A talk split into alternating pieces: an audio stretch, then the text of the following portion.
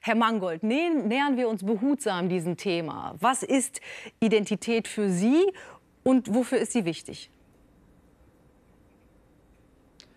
Naja, Identität ist ein anderes Wort für ich, für Selbstbewusstsein, für meine eigene Geschichte, für meine eigene Erfahrung. Das ist ja gar nichts Neues. Ähm, die, seit es die Menschheit gibt, erzählt sie sich Geschichten, in denen der Einzelne sich in der einen oder anderen Weise ähm, wiedererkennt. Ich glaube, der, der, der Punkt, über den zu streiten sich lohnt, ist die Frage, wie stark sollen diese Identitäten, die kollektive sind, und das ist was anderes, wir müssen unterscheiden zwischen den kollektiven Identitäten und meiner individuellen äh, Identität. Ähm, und wenn wir über Identitätspolitik sprechen, also ein Phänomen, das wir vor allem in den letzten zehn Jahren als eine ganz starke Prägekraft der Politik unserer Gegenwart sehen, dann geht es immer um diese kollektiven Identitäten und denen misstraue ich total. Ich finde, da findet eine Vereinheitlichung statt, auch eine Ver Verlangweiligung des Individuums und seiner Vielgestaltigkeit. Wenn wir den kleinen Film uns nochmal anschauen, was ist denn da passiert? Da haben wir eine interessante Verknüpfung zwischen ähm, äh, der Starkmachung von Identitäten auf der einen Seite und einem anderen Phänomen beobachten können, nämlich, dass es heutzutage der die kulturelle Hegemonie hat, der sich als Opfer darstellen kann. Und interessanterweise funktionieren ähm, diese identitätspolitischen Marker immer genau in dieser Kombination.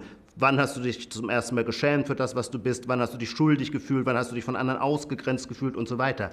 Ich, ich warne davor, diese enge Bindung einzugehen. Jeder Mensch macht traumatisierende Erfahrungen, macht verunsichernde Erfahrungen, kennt Schamgefühle. Die haben aber in den meisten Fällen, würde ich sagen, gar nicht so viel mit diesen plakativen, kollektiven Identitäten zu tun, sondern Leid und Trauma und Verunsicherung, namentlich auch durch die Gesellschaft, ist eine viel vorgängigere Erfahrung und sollte nicht reduziert werden auf, ich habe gelitten, weil ich schwarze Hautfarbe habe. Lassen Sie das, mich das direkt rübergeben zu Frau Piesche. Sehen Sie auch diesen Unterschied zwischen individueller und kollektiver Mentalität und, und zwischen diesem Opfergestus, den Herrn Mangold beklagt? Naja, wir, wir werden natürlich das, was wir sind, ähm, durch eine Kollektivität. Also wir werden in eine Familie hineingeboren, in eine Gemeinschaft, und uns werden immer wieder Angebote von Werten und äh, Zugehörigkeit gemacht. Und das ist ja auch, was Identität ausmacht. Es ist eine Form von äh, äh Zugehörigkeit. Wo gehöre ich äh, zu? Und dafür brauche ich Angebote von früh an, dass ich mich wiedersehen kann, damit ich sehen kann, ähm, äh, damit, damit ich auch eine Zukunft auch vor mir sehen kann.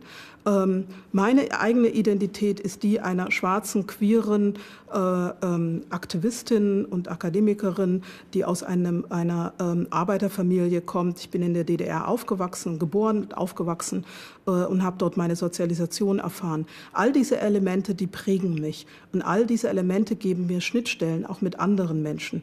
Eine kollektive Identität, hat es gerade für mich als schwarze queere Frau äh, möglich gemacht, mich einzureihen, auch in eine lange Bewegungserfahrung. Und gerade wenn man aufwächst in einer ganz weißen deutschen Gesellschaft, die hier sehr wenig solche Angebote macht, ist das gerade ein wichtiger Punkt, nämlich Lehrstellen einzufüllen. Lehrstellen von, dem, die, von diesen ganz klassischen Fragen. Wo komme ich her?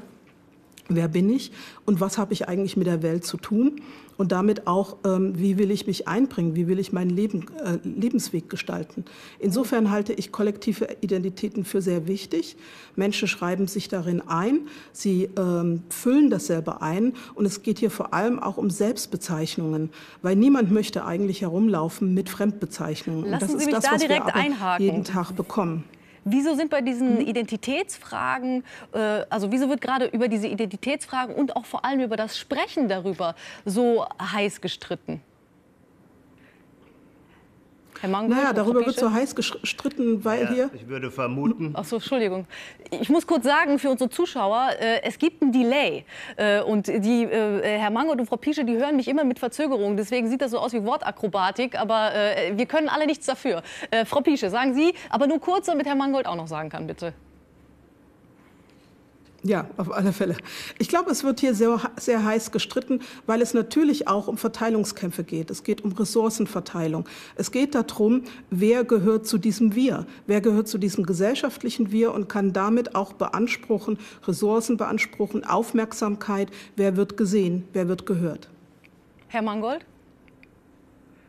Ist es das nicht Ja, natürlich. Wert? Das sagte ich gerade nur aus einer anderen Perspektive, äh, dass es natürlich so etwas wie eine äh, Opferkonkurrenz gibt in dem Moment, wo man einmal anfängt, die Gesellschaft zu fragmentieren in ihre Einzelidentitäten. Ich fände aber was anderes viel spannender, nämlich zu sagen, das, was uns als Gesellschaft vereint, ist ein sehr viel zugegeben, deswegen vielleicht auch anspruchsvollerer, aber abstrakterer Begriff, nämlich wir sind Staatsbürger dieses Landes. Wir haben denselben Pass, wir haben dasselbe Wahlrecht, wir sind gewissermaßen alle in der gleichen Weise berechtigt, dieses, die Zukunft dieses Landes mitzugestalten. Und das sind wir aber aufgrund eines viel, für mich viel universelleren Statuses, nämlich Staatsbürger zu sein, die dann sehr unterschiedliche Geschichten haben. Aber wir leben nicht mehr in einem Ständestaat. Für meinen Geschmack leben wir nicht mehr in einem Ständestaat, wo gewissermaßen jede Untergruppe, wo Menschen immer zu, zu Ständen zugerechnet werden und jeder Stand oder jede Untergruppe dann die entsprechende Repräsentation erfahren muss. Wir erleben das ja heute schon und ich finde das eine ganz ungute Entwicklung, dass immer davon die Rede ist,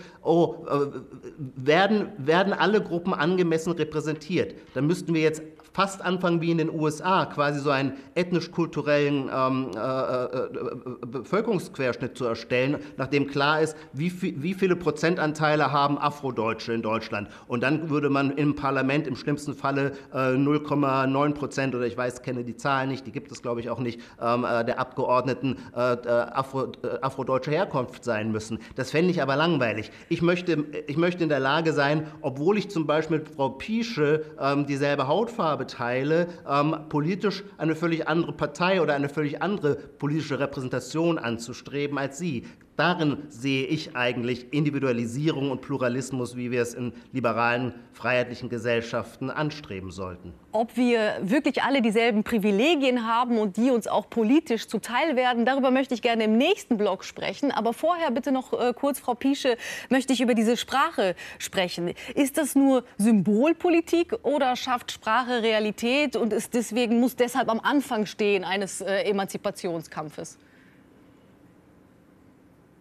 Na, Sprache macht natürlich auch erstmal eine Existenz. Sprache ver, ver, versinnbildlicht etwas, was da ist. Und wenn wir, wenn viele Menschen genau darin leben, dass sie eigentlich verschwiegen werden, dass sie ähm, mit Leerstellen besetzt werden, dass sie tabuisiert werden, da ist Sprache ganz wichtig. Und wenn Menschen immer fremdbestimmt werden, fremd bezeichnet werden, da ist eine Selbstbezeichnung etwas sehr Ermächtigendes. Es öffnet Räume, und zwar für diese Menschen selber, die sonst vorher fremd bezeichnet wurden.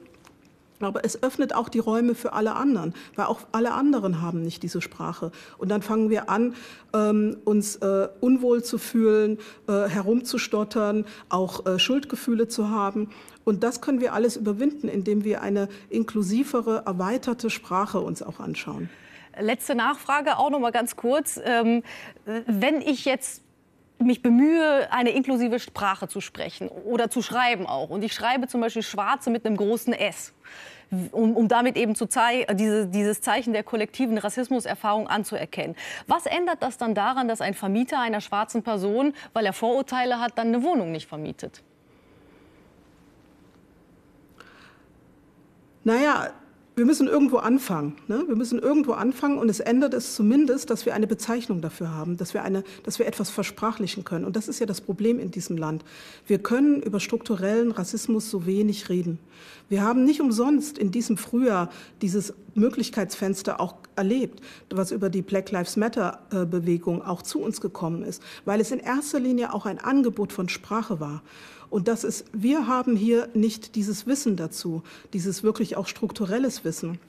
Deswegen müssen wir diese Wissensproduktion, diese aus diesen Bewegungen heraus aufgreifen und äh, uns und die Öffentlichkeit und auch ähm, die Menschen dahingehend auch schulen. Das heißt, wir müssen eigentlich anfangen, das, was in kollektiver Erfahrung auch an Wissen zusammengekommen ist und damit auch als Sprache, weil es liegt eigentlich alles vor, aber in oftmals äh, nicht nicht so einfach zugänglich, ähm, das auch wirklich zu, zu implementieren. Darüber wir brauchen so etwas wie Black Studies. Das, ist, das, das gibt es nicht in Deutschland. Und deswegen ringen wir ganz oft auch mit Sprache, da weil wir es nicht verbinden können mit Geschichte.